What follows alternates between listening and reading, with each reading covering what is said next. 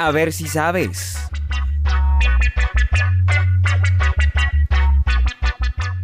Muy bien amigos, bienvenidos. Mi nombre es Camilo Rodríguez Lucmi y en este programa compartiremos algunas curiosidades que tal vez desconocías. A ver si sabes.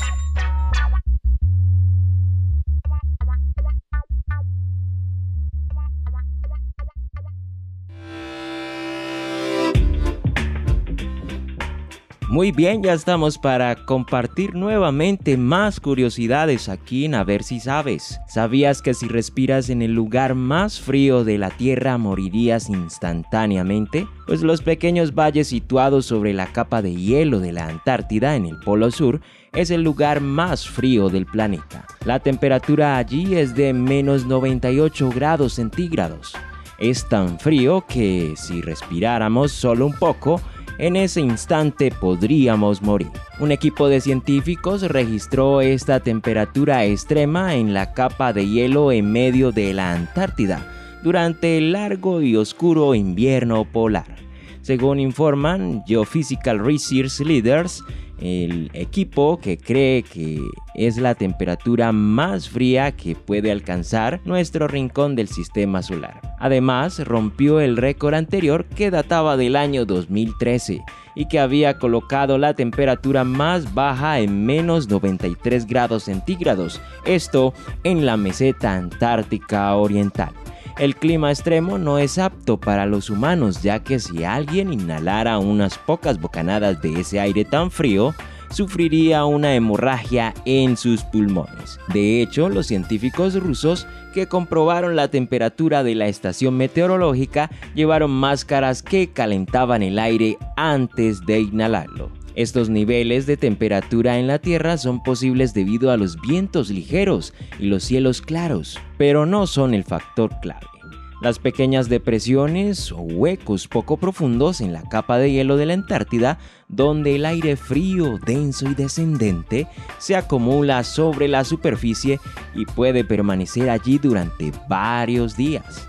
Esto hace que la superficie y el aire que está sobre ella se enfríen aún más. El nuevo récord de menos 98 grados centígrados podría ser batido de nuevo si las condiciones ambientales necesarias se mantuvieran constantes por varias semanas, aunque en este caso se considera que es muy poco probable.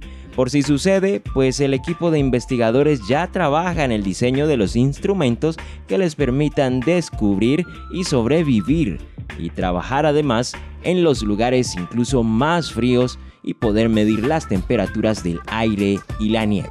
A ver si sabes. ¿Sabías que los embriones del tiburón toro se devoran unos a otros en el vientre materno? Así es, el canibalismo está presente en el reino animal y se trata, en muchos casos, de una manera de sobrevivir. Los embriones del tiburón toro, que es el Carcharis taurus, se canibalizan entre ellos. El mayor se come a todos sus hermanos menos a uno, los que finalmente nacerán. ¿Por qué lo hacen? Pues aunque los científicos sabían que esto ocurría, no tenían una explicación necesaria para este comportamiento. Pero un estudio publicado en la revista Biology Letters señala que se trata de una estrategia competitiva con la que los machos tratan de asegurar su paternidad. Se estudiaron embriones en diferentes etapas de 15 hembras muertas. Las hembras con un embarazo avanzado solo conservaban dos embriones y eran más probables que los supervivientes tuviesen un solo padre. Esto se comprobó en un análisis de ADN. Las hembras que estaban en etapa temprana de gestación tenían hasta nueve embriones, generalmente de dos padres. Una camada puede estar compuesta de unos 12 embriones, pero el más grande de ellos, casi siempre el primero, devora a todos menos a uno. Una estrategia que permite que solo los dos genes de un padre sigan dominando. Sin saberlo, el macho perdedor se ha encargado de alimentar al hijo del macho rival. Esta acción también permite que los tiburones toro tengan hijos más grandes que otras especies de tiburones, asegurando su supervivencia. El tiburón toro puede medir hasta 3,4 metros de largo al llegar a la edad adulta. La madre suele dar a luz dos tiburones de un metro de longitud. ¿Sabías esto? A ver si sabes, ¿sabías que el árbol más viejo de Europa se encuentra en Italia y todavía sigue creciendo? Así es, como lo escuchas, Italus es un ejemplar de la especie arbórea Pinus ildreaici o pino de los Balcanes. Es el árbol más antiguo de Europa. A pesar de tener casi 1230 años, el pino sigue creciendo. El árbol fue descubierto recientemente por investigaciones de la Universidad de Tuxia. Tras cuatro años de trabajos en el campo en el Parque Nacional Pollino, en el sur de Italia, ha logrado sobrevivir durante diversos periodos de calor intenso y sequías. Los científicos hallaron después de disminuir el tamaño de sus anillos en el tronco durante los últimos siglos. El pino ancestral ha comenzado a aumentar de manera visible estos aros se forman en su cuerpo, lo que también podría indicar de mejores condiciones ambientales en la zona o una buena adaptación. En este caso, Italus es el más antiguo de Europa, superando al pino de 1075 años de antigüedad, que se encuentra ubicado en el norte de Grecia. A ver si sabes, ¿Sabías que la flor cadáver es la más grande del mundo y también la más apestosa, así como lo escuchas? La flor más grande del mundo es originaria de las selvas tropicales de Sumatra, esto en Indonesia. Sin embargo, es cultivada por jardines botánicos y coleccionistas privados alrededor del mundo. Su nombre científico es Amorphophallus titanium y es la planta herbácea que produce la flor más grande del mundo. Algunos lo llaman aro gigante, pero los indonesios la llaman flor cadáver. ¿Por qué? Porque desprende un olor desagradable que es similar a la carne podrida. La flor cadáver supera los 2 metros de altura, puede alcanzar hasta un metro de diámetro y pesar unos 75 kilos. No puede polinizarse por sí misma, así que atrae abejas del sudor o escarabajos carroñeros que viven en cadáveres de animales. En su ambiente natural son estos animales los encargados de transportar el polen de una flor a otra. A los tres días la flor muere y se pudre dejando solo una masa negra y gelatinosa. Como dato curioso, en mayo del 2003, la Universidad de Bonn, en Alemania, presentó un ejemplar vivo de 2,74 metros de altura. A ver si sabes, a continuación, quiero compartirte 12 increíbles datos curiosos que no sabías sobre tus ojos. Sin lugar a dudas, los ojos son una parte importante del cuerpo humano, ya que es el elemento fundamental del sentido de la visión junto con el cerebro.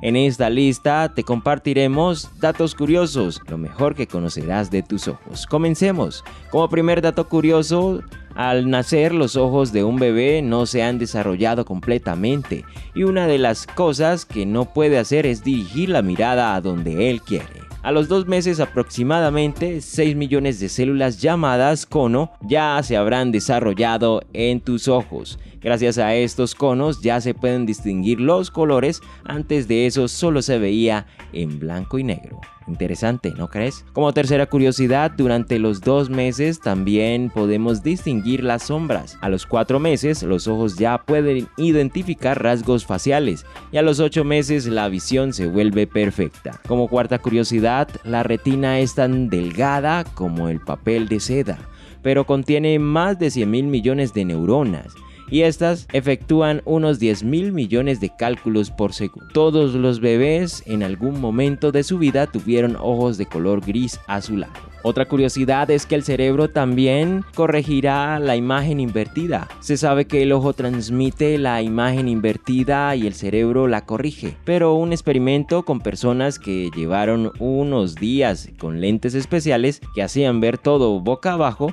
con el tiempo vieron todo normal aún con los lentes puestos. El humano parpadea de forma automática de 15 a 20 veces por minuto. Eso quiere decir que una persona de 70 años que ha dormido 8 horas diarias en su vida habrá parpadeado 367 millones 920 y unas 490 millones 560 veces. Eso sin tomar en cuenta que el parpadeo que hacemos es de forma voluntaria. ¿Sabías que el parpadeo automático dura unos 0,16 segundos? Si sumaras el tiempo que lleva parpadeando una persona de 70 años y los juntaras en un solo parpadeo, entonces la persona tendría que cerrar los ojos por un periodo de un año y medio a casi dos años y medio. Tenemos 30 glándulas de Meibonium que junto con la glándula lacrimal protegen y lubrican el ojo al producir 1.5 milímetros de lágrima al día. Así que la misma persona de 70 años habrá producido cerca de 40 litros de lágrimas en toda su vida. Eso sin tomar en cuenta las veces que llegó a llorar en toda su vida. Las lágrimas ayudan a quitar cuerpos extraños, desechos y células muertas en los ojos. También contienen muchas proteínas antibacterianas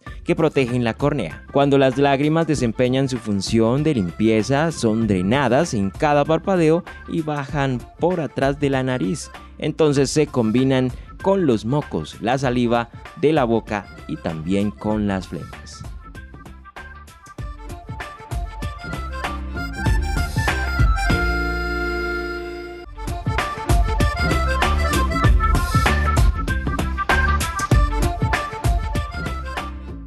Pregunta adicional. ¿Sabes cuál es la capital de Belice?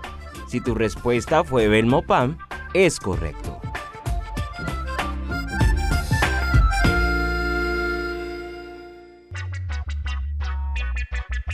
Muy bien amigos, eso es todo por hoy. A ver si sabes. Para Esperanza Colombia Radio. Disfruta de nuestra programación en www.esperanzaradio.co.